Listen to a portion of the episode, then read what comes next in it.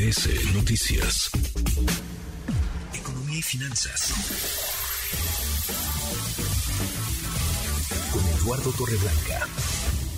Don Lalo Torreblanca, ¿cómo estás? ¿Cómo estás, Juan? Me da gusto saludarte y poder saludar al público que nos escucha. Buenas tardes. La paridad peso-dólar está afectando a las remesas, ¿no?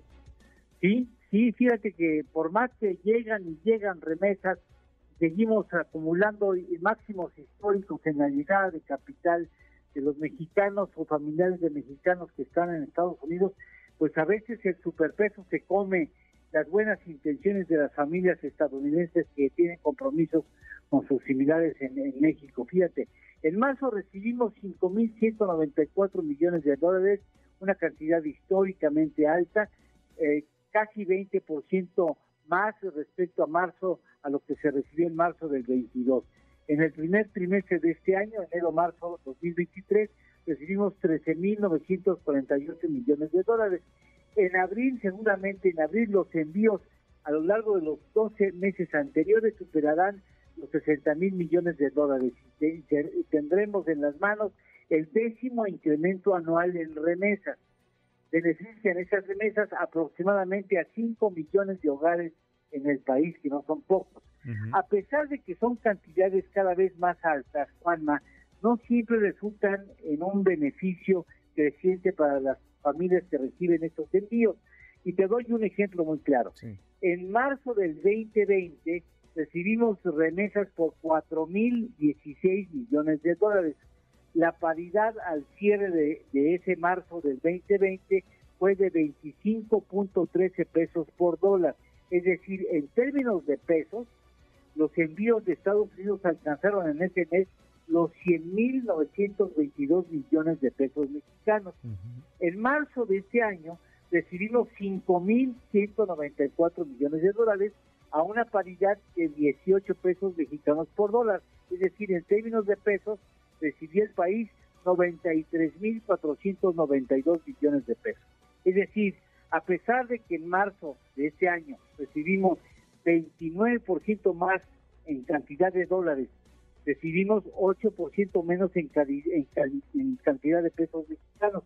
Eh, aparte, si calculamos el impacto de la inflación, fue de 20.17% en el periodo mencionado. Es decir, quien depositó 100 dólares en el 2020, para tener la misma capacidad de compra, tendría que depositar hoy en día 128 dólares para que alcance a comprar lo mismo, lo que habla de que la, afortunadamente entre la inflación y el superpeso se están comiendo parte de los beneficios de los envíos de las remesas. Y es que es un sentimiento, un sabor semi amargo, porque uno de los sectores más afectados ante un peso mexicano más fortalecido es la recepción de remesas que afecta a muchísimas familias mexicanas. Digo, ahí los números son clarísimos. Sí, y son acaban siendo ingresos muy relevantes para las familias, ¿eh? Y explican gran parte del consumo básico en el país, o sea, el sector terciario donde habla de cómo van creciendo las ventas en los supermercados, tiene que ver directamente con esas remesas, ¿eh? Los efectos adversos de un superpeso, don Lalo. Ahí están, no, todo, no siempre es positivo tener una moneda tan fuerte. Ahí estamos viendo cómo también las familias mexicanas más pobres están siendo afectadas. ¿Qué cosa? ¿Tenemos postre, querido Lalo? Claro que sí, fíjate, China.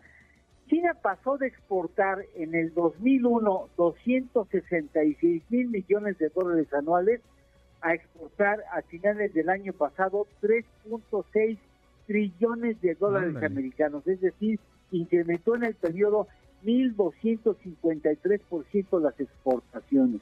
Imagínate qué nivel de potencia comercial es China. Impresionante, 1203%. 1253% incrementó el trabajo de exportación y el modelo exportador chino es una copia mejorada del, programa maquiladora de exportación mexicana. De eso un día podríamos hablar con calma, pero ellos nos replicaron el modelo y lo mejoraron y están los resultados. Hay que seguir mejorando nosotros entonces de lo que les enseñamos. Pues sí, nosotros les dimos la idea y ellos mejoraron el proyecto y mira en qué nivel estamos hablando, la fábrica del mundo. 1253%, qué cosa.